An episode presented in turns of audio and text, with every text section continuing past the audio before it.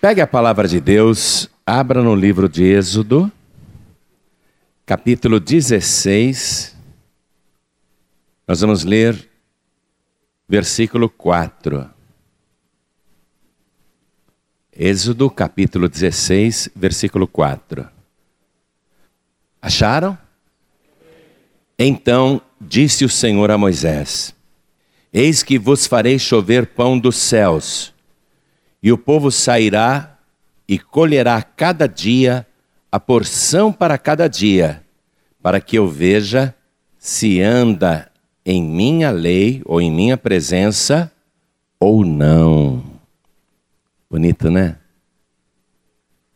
Olha o que Deus está prometendo aqui.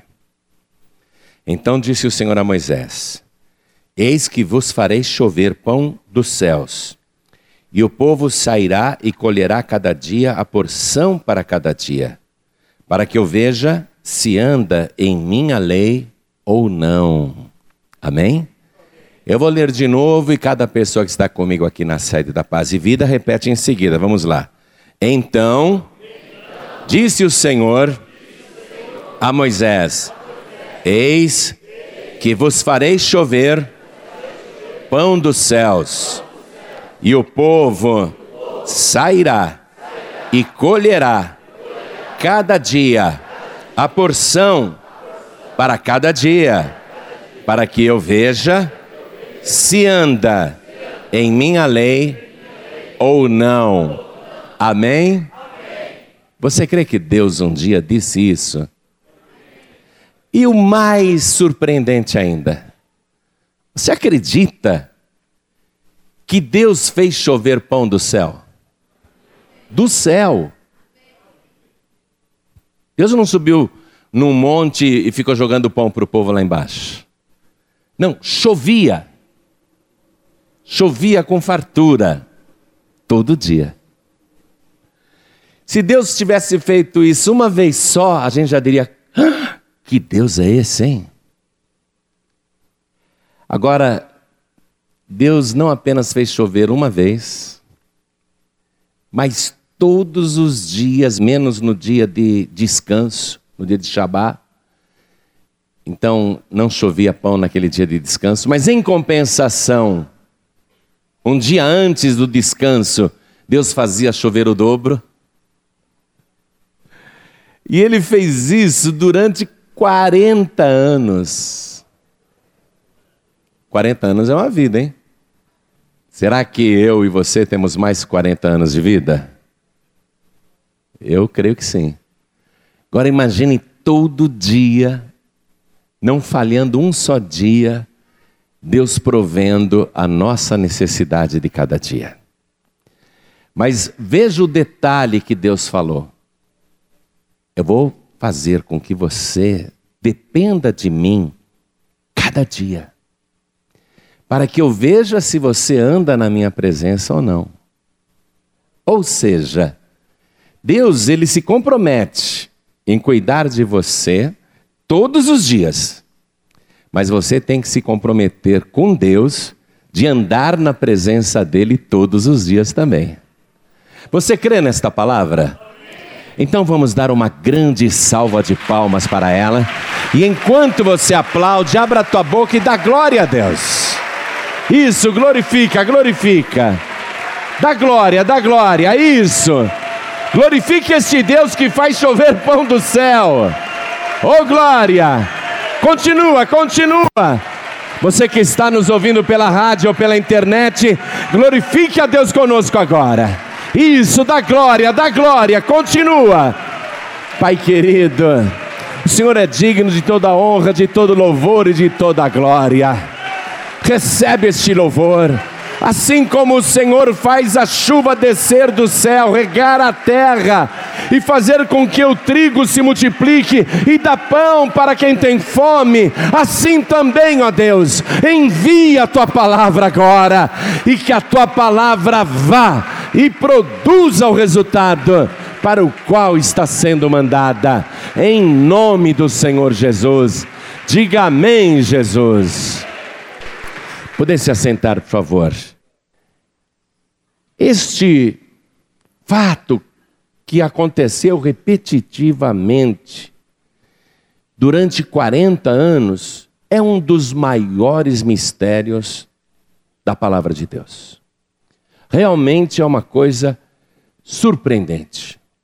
Porque Deus não fez chover uma única vez, ou duas ou três, mas todo dia. E durante 40 anos, o povo se alimentou com este alimento sobrenatural, o povo foi sustentado por esse alimento sobrenatural, e é impressionante, ninguém ficava doente. As pessoas tinham vigor e saúde, não ficavam subnutridas, não ficavam fracas, não ficavam anêmicas, não tinham carência de vitaminas ou sais minerais. Esse alimento sobrenatural que sustentou o povo durante a travessia do deserto realmente é muito misterioso. E eu queria que você acompanhasse comigo agora para a gente ter algumas pistas, alguma ideia melhor de como que era esse tal de maná. Como que ele era? Então, veja só. Quando o maná desceu do céu pela primeira vez, foi durante a noite. Desceu junto com o orvalho, porque lá raramente chove. Desceu com o orvalho da noite e repousou sobre o deserto do Sinai. E aquele deserto é imenso. E lembre-se que o povo de Israel tinha saído do Egito e estava indo para a terra prometida, para Canaã, e eles tinham que atravessar aquele deserto para chegar na bênção prometida por Deus. Só que aquele deserto, eu já estive lá umas quatro vezes, é desanimador. A gente faz essa travessia do deserto lá em, entre o Egito e Israel, a gente faz essa travessia de ônibus, com ar-condicionado, com garrafinha d'água na mão, né? olhando a paisagem. Mas mesmo de ônibus você enjoa. O ônibus naquela estrada asfaltada, uma boa estrada, ele vai a 80, vai a 100, e você vai ficando enjoado daquele deserto. Porque não acaba nunca. Você olha para frente, pedra, pedra, pedra, pedra, e as montanhas são pedras, e você não vê uma árvore, você não vê um verdinho, você não vê uma vegetação, você não vê uma cachoeira, você não vê uma montanha coberta de verde, você não vê nada, é tudo marrom, marrom, marrom, marrom, marrom. E aí você olha para o lado esquerdo, tua vista se perde, porque é tudo igualmente pedra, pedra, pedra, pedra, pedra, pedra que não acaba mais. E se você faz essa viagem acompanhando o Mar Vermelho, então você olha do lado direito, tem o Mar Vermelho. Mas a água do Mar Vermelho não presta para beber porque é salgada. Então, é um deserto que abate o espírito da gente. Você começa a andar naquele deserto, te dá secura na garganta, o sol te tortura porque é um sol muito forte. Então é imenso o deserto. Quando o maná choveu pela primeira vez, desceu junto com o orvalho durante a noite e cobriu aquele imenso deserto. Porque a quantidade de pessoas que tinha que ser alimentada era imensa e incalculável, porque somente os homens foram contados, e a palavra de Deus diz que quando Israel saiu do Egito, eram 600 mil homens, fora mulheres e crianças. Então imagine 600 mil homens, fora mulheres e crianças. Vamos pensar assim: somente os homens comerão, vai? Somente os homens comerão. Então, se eles fossem comer uma medida equivalente a um pão, teria que se produzir 600 mil pães, se fossem só os homens para comer. Mas além dos homens, também tinham as mulheres. Eu não sei em que proporção, se era uma mulher para cada homem, Quando eu vejo as estatísticas aí do, do IBGE, quando é feito o censo da população brasileira, já há muitas décadas a gente nota que a população masculina e feminina é equilibrada, né? Está sempre ali. É engraçado isso. A quantidade de homens é sempre muito parecida com a quantidade de mulheres na população de um modo geral. E às vezes em uma outra década, pouco mais de pessoas do sexo feminino do que do sexo masculino, e na outra década inverte, é um pouquinho mais de pessoas do sexo masculino e um pouquinho menos do sexo feminino, mas de um modo geral a população sempre é equilibrada. É engraçado isso. Um casal, por exemplo, que tem três filhas, essas filhas, quando tiverem filhos, provavelmente terão homens. E é isso que equilibra a população masculina e feminina. Se nós sabemos que havia 600 mil homens, fora as mulheres, então vamos, confiando um pouquinho nas estatísticas, vamos achar que também havia ali 600 mil mulheres. Olha só, já é 1 milhão e 200 mil pessoas. E a gente sabe, principalmente, que naquela época as pessoas reproduziam em grande quantidade. Era muito normal uma mulher ter 10, 12 filhos. Quantos pudesse. Era muito normal. Então as famílias não eram pequenas. A quantidade de crianças era muito grande. Quantas pessoas saíram do Egito e estavam no meio daquele deserto, fastioso, sem água, sem comida, sem estrada, sem uma lanchonete, sem um supermercado, sem uma padaria? Quantas pessoas estavam ali de repente no meio daquele imenso deserto? É incalculável. Podemos falar 5 milhões de pessoas, juntando-se as crianças. Podemos falar 10 milhões de pessoas, uma população como a cidade de São Paulo. Então, nós não sabemos quanta gente havia no deserto, mas Deus sabia. Não é? Porque a quantidade de maná que ele vai fazer chover será suficiente para todo mundo comer. Nenhuma só pessoa ficará chupando o dedo dizendo: e para mim? Cadê o maná? Só eu fiquei sem. Não, todo mundo recebia o maná diariamente. Então vamos ver como ele era quando choveu a primeira vez o maná. Eu estou aqui no capítulo 16 de Êxodo, versículo 14. Vamos ler.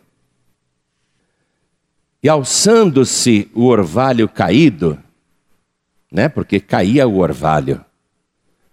Aí o povo, quando levantou de manhã, viu o orvalho na terra, o deserto do Sinai coberto, totalmente coberto com aquele orvalho. E eles foram lá e levantaram o orvalho, ó, alçando-se o orvalho. E alçando-se o orvalho, caído, eis que sobre a face do deserto estava uma coisa miúda, redonda, miúda, como a geada sobre a terra. E vendo-a, os filhos de Israel disseram uns aos outros: Que é isto? Porque não sabiam o que era. Disse-lhes, pois, Moisés: Este é o pão que o Senhor vos deu para comer. Ah, é para comer? Isso é de comer, é? E aí o povo ficou olhando aquilo. E Moisés falou: Olha, vocês vão colher cada um um gomer. O gomer é 10% de um efa. O efa você já sabe, são 37 quilos. Quer dizer que o, o Gomer é o dízimo do EFA. Olha que interessante isso. É 10% do EFA. Ou seja, cada pessoa poderia colher um Gomer que era 3,7 litros. Cada pessoa. E Deus orientou Moisés para ensinar o povo, dizendo: Olha, se você quiser comer mais, Pegue o que você quiser. Quanto você aguenta comer? Agora pensa bem, você aguentaria comer quase 4 litros de pão, de uma comida? É muita comida, né? Num café da manhã, por exemplo, que é a principal refeição, que depois eles iam caminhar. Quer dizer, é muita comida. Mas Deus falou: se quiserem pegar mais, fiquem à vontade, cada um coma aquilo que puder. Então teve gente que pegou mais. Teve gente que falou: ah, eu não aguento tudo isso, vou pegar menos. Só que todo mundo comia até se fartar e ninguém seguia a viagem com aquela sensação de fome. Poxa, faltou comida, né? Faltou, eu queria ter comido mais, mas não tinha. Pelo contrário, todo mundo comia e ninguém falava, ah, tô com a barriga vazia ainda, ah, tô com fome ainda. Todo mundo comia até se fartar. Então, olha como ele era. Uma coisa miúda, redonda, miúda como a geada sobre a terra. Agora, veja também o versículo 31. E chamou a casa de Israel o seu nome Maná. E era como semente de coentro. Bom, eu não sei como que é uma semente de coentro. Mas lendo a descrição anterior, eu deduzo que é uma coisa miúda. E aqui diz, ó, era como a semente de coentro, era branco. Tudo bem, está batendo com essa descrição. Parecia uma geada sobre a terra. Era branco. E o seu sabor, como bolos de mel. Legal, né? Esse é um alimento sobrenatural, gente. Esse é um alimento que não é desse mundo. Esse alimento não é da terra, não. Esse alimento descia do céu, dava um vigor nas pessoas, uma disposição, uma saciedade, uma satisfação. As pessoas gostaram do maná, e maná em hebraico é manhu, que quer dizer o que é isto? Já que eles não sabiam o que era, o nome ficou o que é isto? Eu queria comer isto, o que é isto? Sabe quando você chega, a mulher está fazendo a comida, que é isso aí? Maná. Que é isto na panela? Maná. O que é isto? Quer dizer maná. Sempre que o teu marido ou o teu filho perguntar, o que é isto na panela? Fala maná. Porque acabou sendo o nome desse alimento sobrenatural que eles não sabiam o que era. Então ficaram chamando de que é isto? Maná. Porque não tem, não tem explicação, é um mistério. Vamos lá no livro de Números, capítulo 11, no versículo 7. Números 11, versículo 7. Outra descrição do maná aqui para você acompanhar, hein? E era o maná como semente de coentro. De novo. Alguém sabe como é uma semente de coentro aí? Sabe? Como é que é? Pequenininha? Que cor? É marrom. Ah, depois que está seca fica marrom. Mas acho que está referindo-se só ao tamanho, né? É, porque aqui diz que é branca. Né? O maná era branco. Então tá. Era do tamanho de uma semente de coentro. Eu gosto de coentro no peixe, eu que delícia. Comer aquele caldo de carne do Piauí com coentro, então é uma maravilha, né?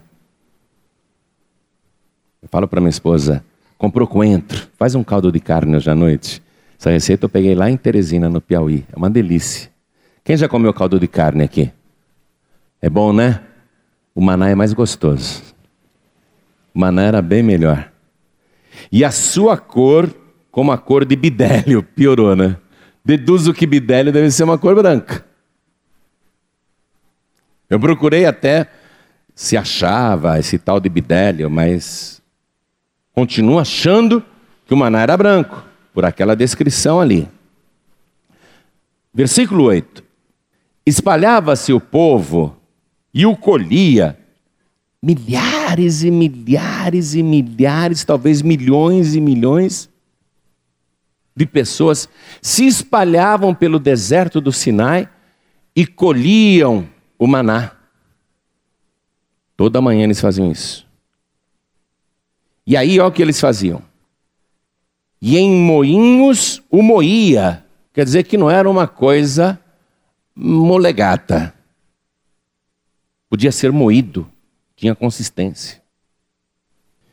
Ou num grau o pisava. Quer dizer, numa espécie de recipiente, as pessoas pisavam para fazer uma espécie de moedura, né? E em panelas o cozia. Ele podia ser cozido em panelas. E dele fazia bolos. Interessante. Parece um, uma massa, uma farinha. Depois que eles moíam, ficava parecido assim com uma farinha. Aí, com aquele resultado da moedura, eles faziam bolos. E o seu sabor era como o sabor de azeite fresco. E quando o orvalho descia de noite sobre o arraial, o maná descia sobre ele. Interessante que só chovia onde estava o povo de Deus. O maná não chovia lá no Egito, nem em Canaã, nem em qualquer outro país que também passa por necessidade e fome, mas só chovia sobre o arraial do povo de Deus. Você está compreendendo isso? É bênção. Só chove onde o povo de Deus está reunido. A bênção vai sendo derramada. Abre os teus olhos e vê a chuva de bênçãos. Porque Deus ele manda a chuva de bênçãos onde o seu povo está reunido. Jesus disse: Onde estiverem dois ou três reunidos em meu nome, estou eu presente no meio deles. Quer dizer que onde está o povo de Deus, as bênçãos são derramadas, não é? Nesse exato momento, as bênçãos estão sendo derramadas sobre o povo de Deus. Deus ele tem esse compromisso de fazer a bênção descer do céu aonde o seu povo está reunido. Daí a importância de nos reunirmos na igreja. Muito bem. Não deu para nós formarmos uma ideia exata de como que era esse alimento sobrenatural. O que nós sabemos é que o povo levantava de manhã e o deserto do Sinai estava ali coberto. Choveu em volta deles, choveu sobre o arraial. Aí eles levantavam o orvalho, embaixo tinha o maná. O que é isto? Não sabiam o que era. Moisés que explicava, é o pão do céu. Aí eles podiam, além de cozinhar em panelas, em outro trecho diz que eles podiam cozinhá-lo também em fornos. Mas olha que interessante. Se a pessoa não comesse no dia todo o maná que havia colhido, aquele maná ele se desfazia. E se a pessoa tentava guardar para o dia seguinte, criava bichos.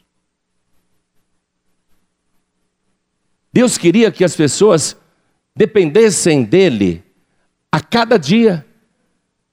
Que as pessoas soubessem que o sustento da nossa vida aqui neste mundo, nesse deserto que nós atravessamos, é uma situação de dependência de Deus. As pessoas têm que se conscientizar disso. A chuva diária do maná, que fazia com que o povo diariamente o buscasse, e a impossibilidade de guardar para o dia seguinte, porque criava bichos, confirmava aquele ensinamento que Jesus mais tarde daria, dizendo na oração do Pai Nosso: pão nosso de cada dia nos dai hoje. É o pão diário. Ele bichava se a pessoa tentava guardar. Vamos ver isso lá em Êxodo capítulo 16, versículo. Êxodo, capítulo 16, versículo 19. Vamos ler. E disse-lhes Moisés: Ninguém deixe dele para amanhã. Jesus não ensinou isso quando estava aqui na terra? Não vos inquieteis com o dia de amanhã. Olha só. Deus falou, Moisés, ensina as pessoas, hein? Não devem guardar para amanhã. E disse-lhes Moisés: Ninguém deixe dele para amanhã. Eles, porém, não deram ouvidos a Moisés, que sempre tem aqueles que não querem ouvir. Antes, alguns deles deixaram dele para o dia seguinte. E aquele criou bichos e cheirava mal. Por isso indignou-se Moisés contra eles. O que é bastante interessante aí é que eu não posso guardar de hoje para amanhã, porque cria bichos e cheira mal. Mas Deus sabia que aquele povo no deserto andava exaurido, estressado, que a situação era desgastante. Então Deus disse assim: Eu vou preparar um descanso para vocês de seis em seis dias. De seis em seis dias, vocês vão repousar. Vocês não vão nem caminhar. Vocês vão só descansar. Aí Deus criou o Shabá. A palavra Shabá quer dizer descanso. Mas se eles vão descansar no Shabá, eles não deveriam sair pelo deserto colhendo o maná. Então Deus falou assim: olha, um dia antes do Shabá, um dia antes do descanso, vocês escolham o dobro. Quem pegava 3,7 litros, um gomer, quem pegava um gomer, pegue dois. Agora eu permito. Cada pessoa para poder descansar amanhã, hoje, podem pegar dois, dois gomers, e guardar um para o dia seguinte. E esse que foi guardado para o dia seguinte, no dia seguinte não bichava e nem cheirava mal. Quer dizer que a gente tem que pegar a cada seis dias, ter um dia em que a gente descansa e continua dependendo de Deus.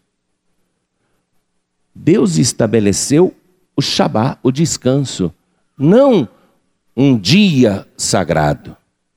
Como, por exemplo, muitos acreditam que tem que ser o sábado. Tem que ser o sábado. Em Israel, o exército, por exemplo, de sábado está trabalhando. Em Israel, no dia de sábado, os bombeiros estão trabalhando. Em Israel, no dia de sábado, a polícia está trabalhando. Eles estão violando o Shabá? Eu perguntei isso para um judeu lá em Jerusalém. Como é que a polícia, os bombeiros, o exército está nas ruas? Ele falou, não, porque o nosso Shabá é outro dia.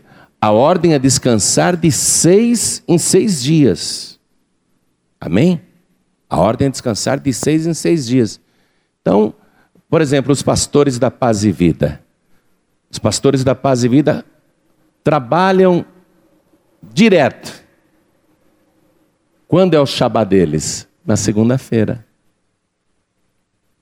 O feirante que de domingo trabalha muito, quando que é o Shabá dele? Segunda-feira. E assim muitas profissões. O importante é você ter um dia, não é? Em que você vai descansar e estar na presença de Deus. De seis em seis dias. No mundo ocidental, por causa da ressurreição de Jesus Cristo ter acontecido no primeiro dia da semana, no dia seguinte ao sábado, então, no mundo ocidental, adotou-se o domingo como o dia de Shabá, o dia de descanso. E a maior parte das pessoas no dia de domingo descansam e vão para a igreja. Nesse dia, a pessoa sabe que Deus preparou todas as coisas para ela. No dia de descanso, como é hoje para você, você deve ficar bem tranquilo, bem tranquila, porque com antecedência Deus já preparou todas as tuas bênçãos. Deus ele cuida da gente particularmente em cada detalhe. A gente não precisa ficar ansioso. Esse dia é do Senhor. Então, para que você se dedique ao Senhor, Deus cuida de todos os outros detalhes. Mas muita gente, até no dia de Shabá, na época de Moisés, resolveu ir procurar o maná. Só que não achou, porque no Shabá não tinha chovido o pão do céu. Aí Moisés ficou bravo. Por que, que vocês saíram para procurar o maná no dia de descanso? Vocês já não pegaram o dobro ontem? Deus já não proveu para vocês as necessidades de hoje? Por que, que hoje vocês ficaram com essa ambição de querer encontrar algo que Deus disse que não seria encontrado? Ah, desculpa, Moisés, é que a gente estava mais é curioso mesmo, a gente queria ver se não tinha chovido maná e não choveu mesmo. Tá bom, tá bom, voltem para o arraial, voltem para suas tendas e vejam lá, vão lá, descansem e veja se o maná que vocês pegaram ontem, veja se ele está bichado, veja se apodreceu, veja se cheirou mal. E eles voltaram para as tendas e o que eles tinham pego ontem hoje estava perfeito. Mesmo sem refrigeração, mesmo sem qualquer cuidado especial para guardar o maná, no dia do descanso o maná não tinha se estragado.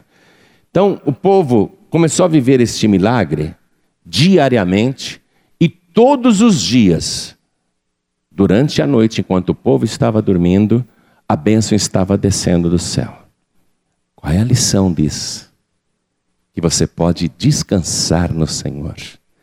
Você pode dormir à noite tranquilo, tranquila, ter paz, porque enquanto você dorme, Deus está chovendo bênção sobre a tua casa e sobre a tua vida. Quando você acordar pela manhã, tudo já está preparado pelo teu Deus. E no dia que você se levanta, você tem que ter a noção, a certeza, a fé o dia de hoje começou bem. Deus já está cuidando de mim. Tudo que eu vou precisar para o dia de hoje, Deus preparou para a minha vida enquanto eu dormia. Amém? Toma posse disso, levante a sua mão ao céu. Ore comigo, eu creio nisso. Eu creio que é inútil levantar de madrugada, comer o pão das dores porque aos seus o Senhor dá enquanto eles dormem. E eu tomo posse, quando eu me levantar pela manhã, o meu Deus, que cuida de mim, já terá tudo preparado. Em nome de Jesus. Amém. Muito bem. Porém, a repetição daquele cardápio diariamente foi enfastiando o povo. Um alimento sobrenatural que não existe similar na face da terra.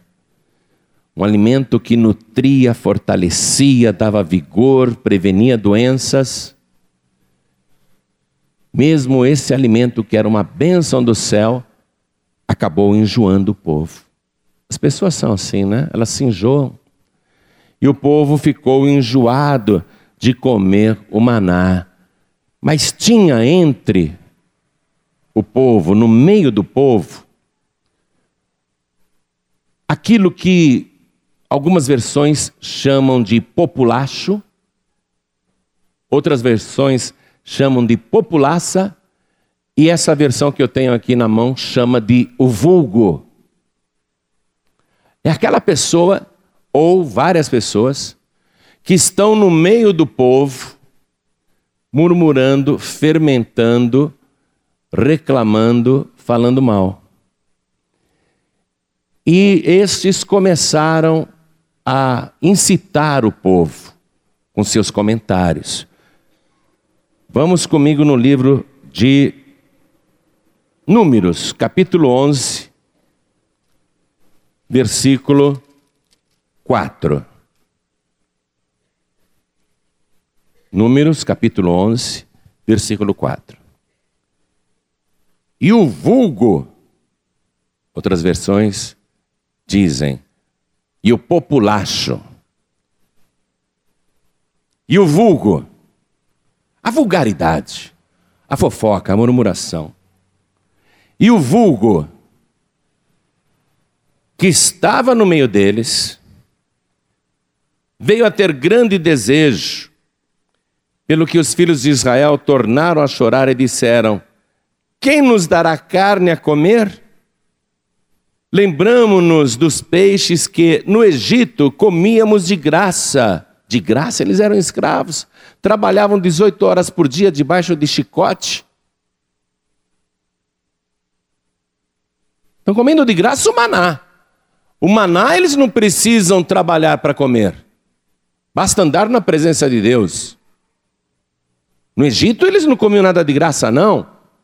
Sofriam para comer peixes. Trabalhavam muito por um prato de comida. Mas veja o que o vulgo faz, como murmura, como distorce. Lembramos-nos dos peixes que no Egito comíamos de graça, e dos pepinos, e dos melões, e dos porros, e das cebolas, e dos alhos. Olha, daqui, desse alimento que eles falaram, eu acho que o peixe é bom. Pepino, pouco, né? Porque dá azia, a gente fica rotando. Os melões. Ah, melão é bom.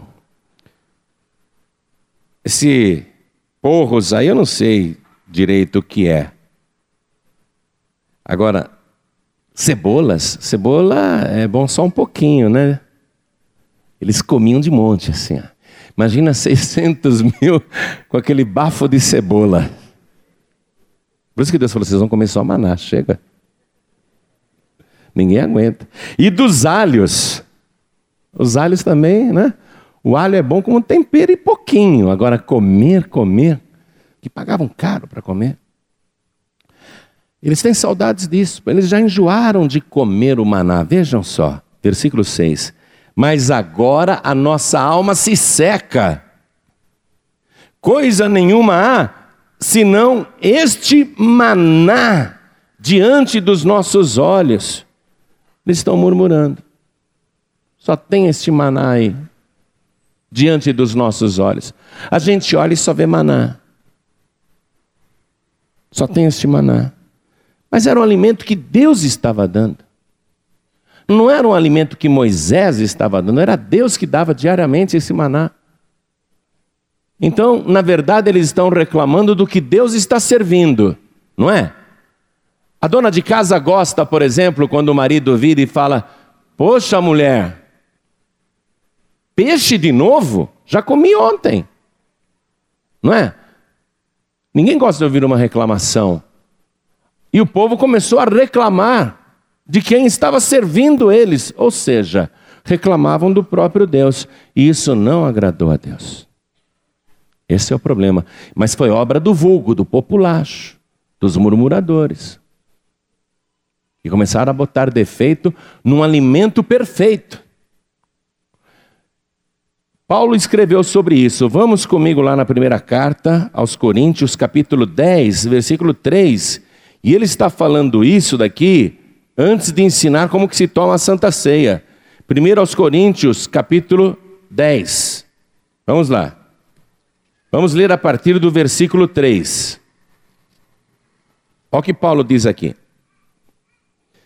E todos comeram de um mesmo manjar espiritual. Todos comeram, ninguém passava fome, ninguém reclamava que tinha comido pouco. Durante 40 anos foi assim. Todos comeram de um mesmo, um mesmo, um mesmo, um mesmo. Não tinha variação de propósito. Já já você vai entender por quê. Era um só, um só. O cardápio só trazia aquele alimento. Ah, mas a gente queria outras coisas. O que, que tem hoje para comer? Maná. Somente esse manjar espiritual. Versículo 4. E beberam todos de uma mesma bebida espiritual, porque bebiam da pedra espiritual que os seguia, e a pedra era Cristo. Mas Deus não se agradou da maior parte deles, pelo que foram prostrados no deserto. Olha, eles estão no deserto, no caminho para a bênção, mas vão perder a bênção e permanecer no deserto, porque estão murmurando. Continuando aqui a leitura, versículo 6. E essas coisas foram feitas em figura, entenda, meu querido, entenda, minha querida, para que não cobicemos as coisas más como eles cobiçaram. Não vos façais, pois, idólatras como alguns deles, conforme está escrito: o povo assentou-se a comer e a beber e levantou-se para afogar. E não nos prostituamos como algum deles fizeram e caíram no dia vinte e três mil.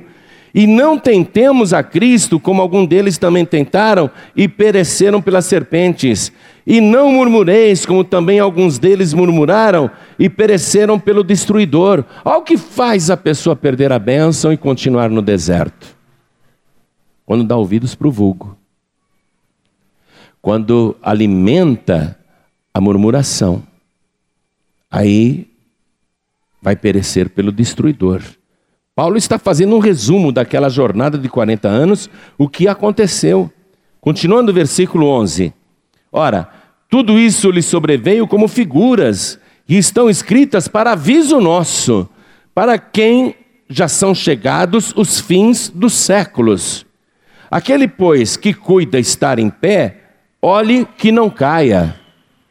Não veio sobre vós tentação senão humana, mas fiel é Deus que vos não deixará tentar acima do que podeis suportar. Antes, com a tentação, dará também um escape para que a possais suportar.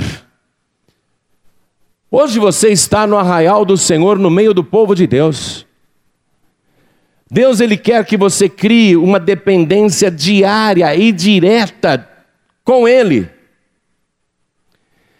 Deus não quer que você fique inquieto, inquieta preocupando-se com o dia de amanhã, como se você tivesse que suprir suas próprias necessidades, como se Deus não fosse fazer isso por você amanhã. Quando você se preocupa com amanhã, é porque você está achando que talvez amanhã você não vai ter a sorte de hoje. E aí você tenta se prevenir, se precaver, ser prudente. Mas o que você demonstra é que não acredita que amanhã Deus irá cuidar de você como está cuidando hoje. E a palavra agora está dizendo o seguinte para você: ainda que haja lutas, ainda que hoje você esteja caminhando no deserto, o Senhor Deus Todo-Poderoso está contigo. Tudo que Ele quer é que você dependa e confie nele, para que a sua fé não desfaleça e você não dê lugar à murmuração, achando que não está correndo tudo como você queria, mas que a partir de hoje você acredite que ainda que coisas ruins aconteçam hoje na sua vida, nenhuma delas terá o poder de te prostrar ou te derrubar no deserto, porque junto com você nesse deserto está a mão do Todo-Poderoso. Ele te segura pela mão, ele te sustenta, ele te ampara e ele abre o céu para mandar a tua bênção e para fazer chover sobre a tua vida o mantimento eterno. Deus não quer pessoas inconstantes, frágeis, medrosas, inseguras, pessoas que começam, como o povo de Israel, a murmurar situações do passado, achando que no passado era melhor. Porque Deus hoje está suprindo para você o melhor do reino de Deus. Deus vai entregar para você o melhor que Ele tem guardado. Isso é um compromisso dele. Quando o povo começou a murmurar no deserto, eles não murmuravam contra Moisés, mas diretamente contra Deus. Ainda que eles colocassem a culpa no Moisés, Olha o que Moisés está fazendo com a gente. Quem dava aquele único alimento espiritual era o próprio Deus. Deus só dava aquele alimento, o cardápio era só aquele. Por quê? Porque o maná é um só. O sustento da pessoa no deserto desta vida é um só. Deus não vai preparar uma variedade de cardápio para a humanidade. O maná para a humanidade que desce do céu é Jesus Cristo. E não vai ter outro alimento para a humanidade. Alguém quer variar, não é? Que é o cardápio do Buda, que é o cardápio do Maomé, do Kardec, não sei mais quem.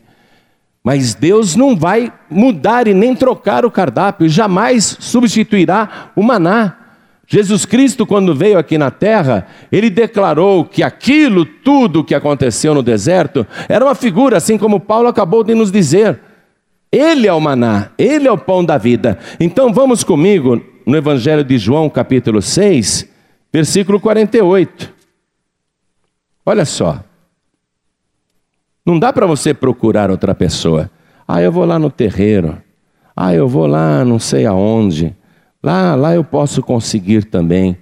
Ah, tem uma gruta lá que tem uma imagem milagrosa. Não, não adianta a pessoa querer outro maná. Evangelho de João, capítulo 6, vamos ler a partir do versículo 48. Jesus disse: Eu sou o pão da vida. Vossos pais comeram o maná no deserto e morreram. Este é o pão que desce do céu, para que o que dele comer não morra. Eu sou o pão vivo que desceu do céu.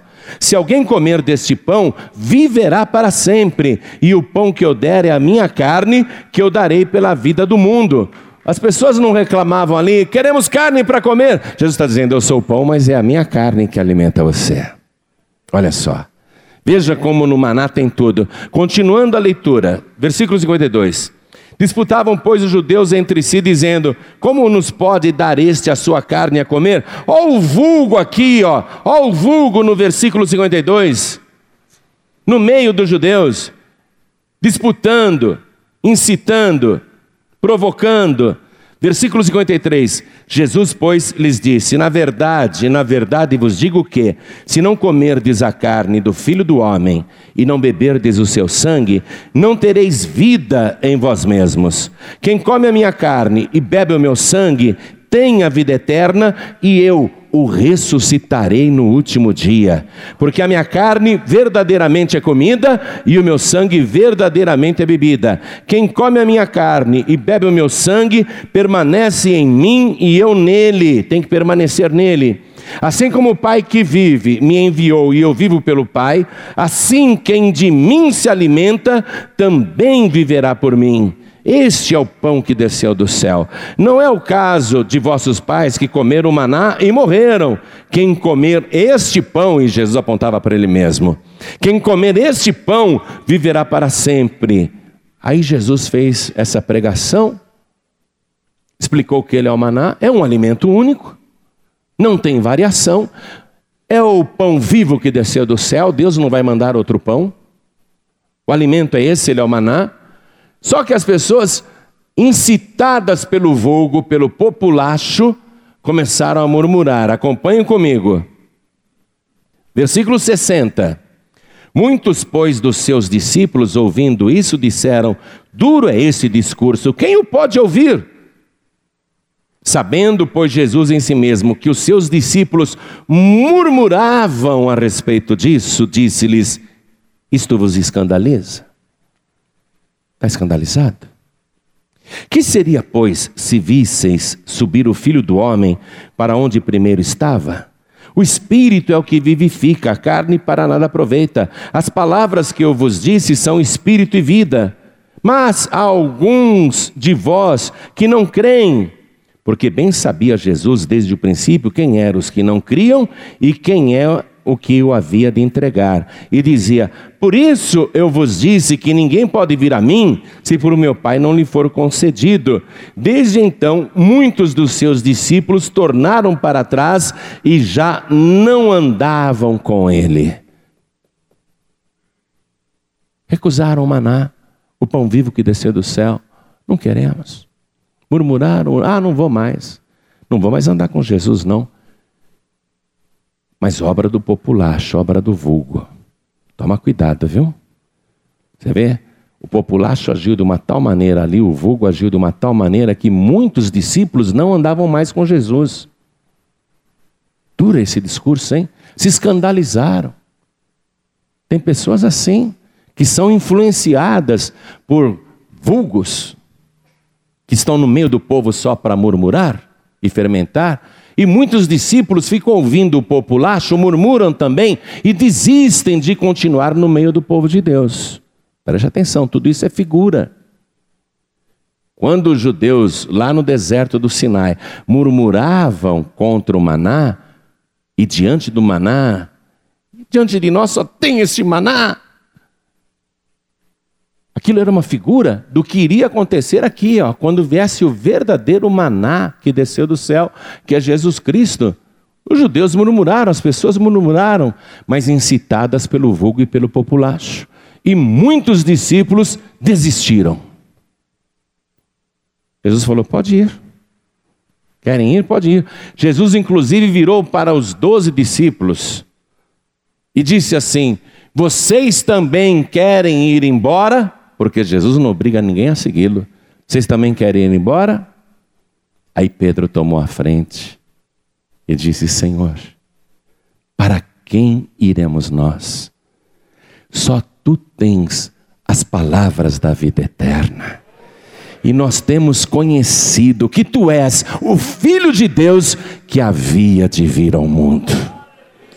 Pedro disse: Eu não vou desistir de andar contigo.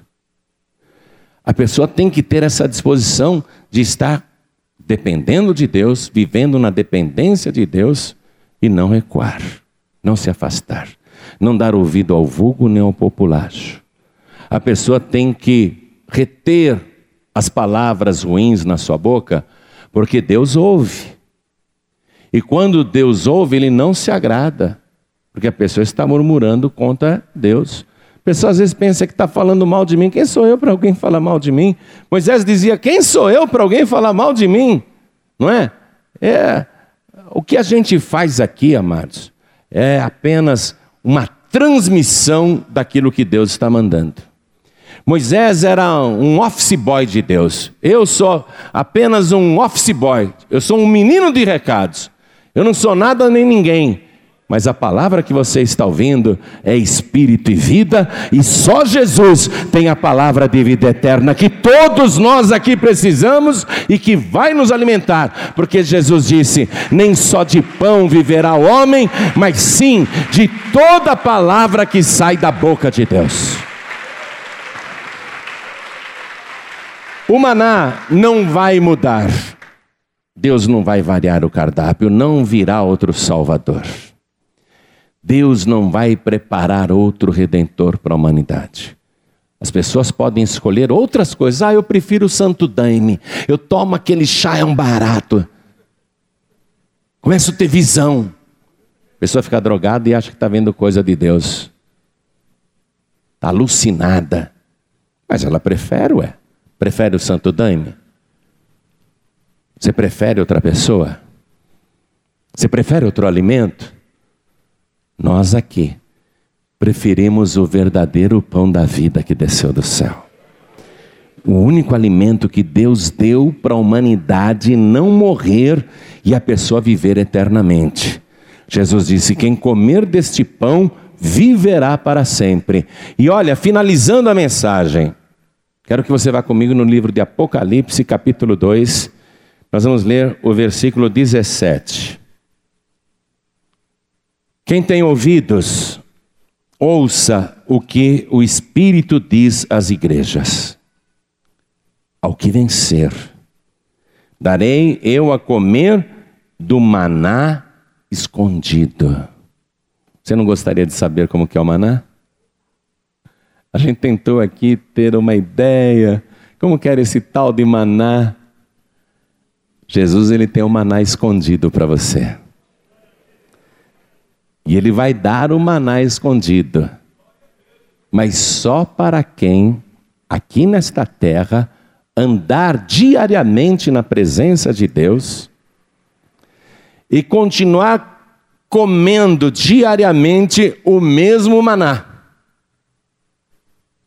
A pessoa não pode se desviar, não pode procurar outro alimento aí fora, tem que ser todo dia o mesmo maná.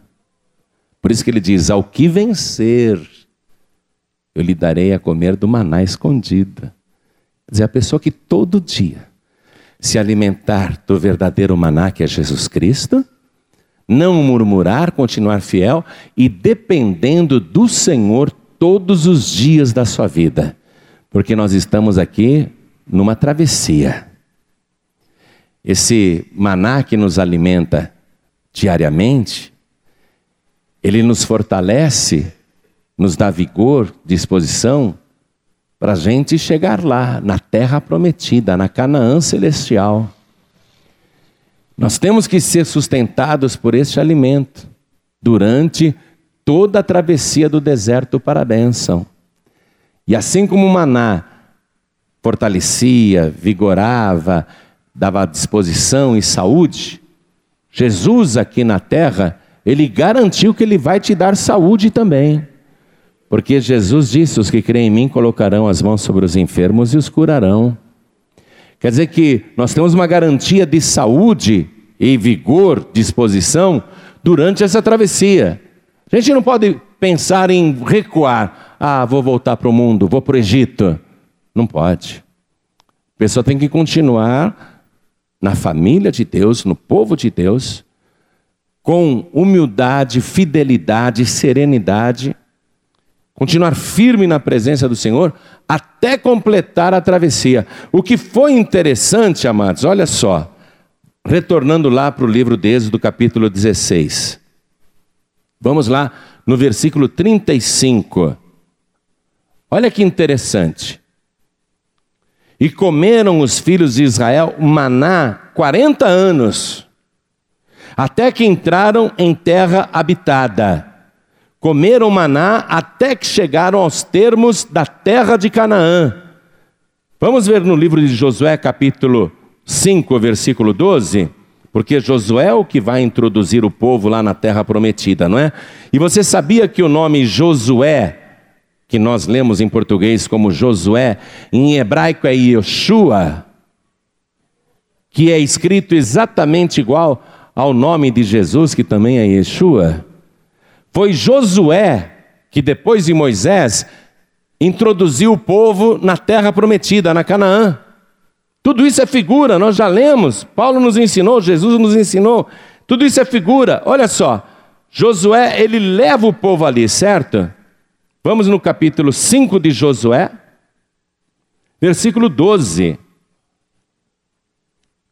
E cessou o maná no dia seguinte, depois que comeram do trigo da terra do ano antecedente, e os filhos de Israel não tiveram mais maná, porém, no mesmo ano, comeram das novidades da terra de Canaã. Quando Josué, o Yeshua daquela época, introduziu o povo na terra prometida, eles comeram da novidade daquela terra que finalmente eles conquistaram, aí não precisou mais do maná, porque eles já estavam comendo a novidade da terra. O que é que o nosso Yeshua, o verdadeiro maná, o verdadeiro pão da vida, está prometendo? Ele está prometendo o novo céu e a nova terra. Quando a gente entrar nessa novidade na Canaã celestial, então ninguém mais vai precisar receber Jesus como Salvador, porque lá só estarão salvos. Aí eles estavam comendo já do fruto da terra, do trigo. E Jesus, antes de morrer na cruz, ele disse assim: se o grão de trigo caindo na terra não morrer, fica ele só, mas se morrer, dá muitos frutos. Jesus se intitulou o grão de trigo. Quando o povo de Israel comeu do trigo lá na terra de Canaã, quando Josué colocou eles ali dentro, então parou o maná. Não chove mais o pão do céu, porque agora eles comem da novidade da terra. Isso significa o seguinte: que enquanto não vier o novo céu e a nova terra, só vai ter um maná para a humanidade. Qual é o maná, igreja? Jesus. Então vamos ficar todos de pé. Deus não vai preparar outro alimento para a raça humana. O mundo está cheio de novidades. Cada dia aparecem mais. Cada um abraça o que quer. Mas Deus está sendo claro: só existe um maná, só existe um pão da vida, só existe um pão vivo que desceu do céu e que deu a sua carne, o seu corpo, como alimento para a humanidade. E enquanto nós não chegarmos no novo céu e na nova terra, enquanto não entrarmos naquela novidade, até lá, só haverá um maná. Não haverá outro maná. Não haverá outro pão da vida. Não haverá outro alimento celestial. Esse santo daime aí, esse é alimento da floresta amazônica, dos povos indígenas, é da terra, é da selva, é deste mundo. O que as religiões oferecem aí fora é alimento desse mundo. Todos esses mediadores e medianeiras que as religiões inventam são alimentos fabricados neste mundo. Não servem, não prestam para dar vida eterna. Somente o maná verdadeiro é que dá vida para aqueles que nele creem. Somente quem recebe Jesus Cristo, o Filho de Deus, como único, suficiente, exclusivo e eterno Salvador, é que vai ter direito à chuva diária das bênçãos de Deus. E o Senhor se compromete com esta pessoa que lhe entrega a vida, ele mesmo se compromete de cuidar desta pessoa, de guardá-la e protegê-la até o dia em que esta pessoa entre no novo céu, na nova terra prometida. Amém? Então agora eu quero que todos olhem para mim, por favor, porque eu vou fazer este apelo. Quantos aqui, ouvindo esta palavra, querem receber o Senhor Jesus como o pão da vida, como verdadeiro maná. Quem aqui quer recebê-lo como único, suficiente, exclusivo e eterno Salvador? Quem quer, erga a mão direita assim bem alto. Todos que querem. Todos que querem, isso, isso, todos que ergueram as mãos, saiam dos seus lugares e venham aqui para frente comigo. Venham para cá. Vamos aplaudir ao nome do Senhor Jesus por cada vida que está chegando. Se você está sentindo o chamado do Senhor, saia do teu lugar e venha aqui para frente também. E vamos aplaudir mais ao nome do Senhor. Querido, querida, às vezes a gente peca murmurando, às vezes a gente perde a bênção por causa da murmuração, porque fica dando ouvidos para o vulgo, para o populacho. Às vezes a gente perde a bênção por insatisfação. Puxa vida, Deus está demorando. Deus está demorando. Estou fazendo uma campanha de oração aqui na Paz e Vida, mas Deus está demorando. E a pessoa, ela não consegue depender totalmente de Deus. Pessoa perde a bênção por nada. Então, quem eu quero chamar aqui na frente? Eu quero chamar você, que em vários momentos da sua vida murmurou, fraquejou, achou que estava demorando, ficou impaciente, reclamou, em nome do Senhor Jesus, eu quero que a tua vida seja abençoada. Você não vai voltar para tua casa desse jeito. Saia do teu lugar e venha aqui para frente também. Venha, venha. E venha com o coração sincero para dizer a Deus: Senhor, me perdoa. Me perdoa, Senhor. Só tu tens as palavras da vida eterna. Vem aqui para frente e vamos aplaudir mais ao nome do Senhor Jesus. Nós vamos fazer uma oração agora. Quero falar com você que está nos ouvindo pela rádio ou pela internet, no Brasil ou fora do nosso país. Você que está nos ouvindo em Portugal, Lisboa, Ilha da Madeira, quero falar com você também. Você que em qualquer parte, em qualquer lugar, temos ouvintes agora na Noruega, na Espanha, temos ouvintes nos Estados Unidos, em toda parte, na América do Sul. Quero falar com você que está nos acompanhando à distância. Quero falar com você que está ouvindo esta mensagem enquanto dirige. Quer entregar a vida para Jesus? Quer voltar para Jesus? Quer sair do deserto para a bênção? Então abra tua boca e diga. Onde você está, diga isso. Se ajoelhe ao lado do teu rádio, se ajoelhe ao lado do teu computador, e você que está dirigindo não precisa parar o veículo, coloque a mão direita sobre o teu coração, porque nós vamos orar. E eu vou convidar cada pessoa que está comigo aqui na sede da Paz e Vida, que veio aqui para frente no altar, que você dobre os seus joelhos agora.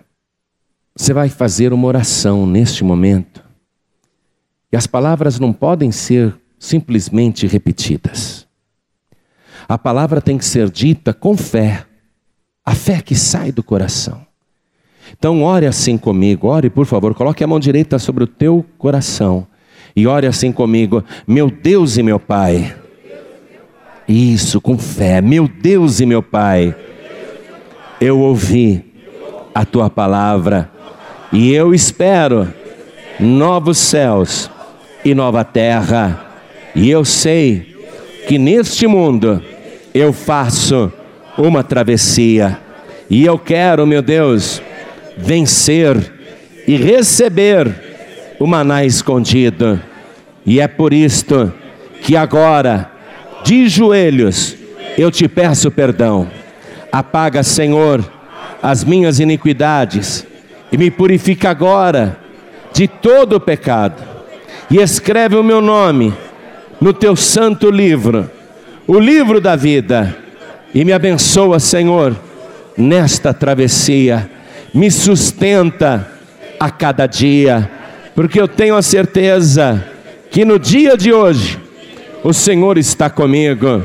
E que nos próximos dias, por toda a minha vida, o Senhor também estará comigo, não me deixará, não me faltará, porque o Senhor tem prazer de cuidar daqueles que te pertencem. Por isso, meu Deus, eu te suplico, me dá agora a tua bênção e a tua paz e cuida de mim. Me ajuda, Senhor, nesta travessia e me abençoe em nome do Senhor Jesus, o meu maná, o meu pão da vida, o meu pão celestial, o meu único suficiente, exclusivo e eterno Salvador, para todos sempre. Amém.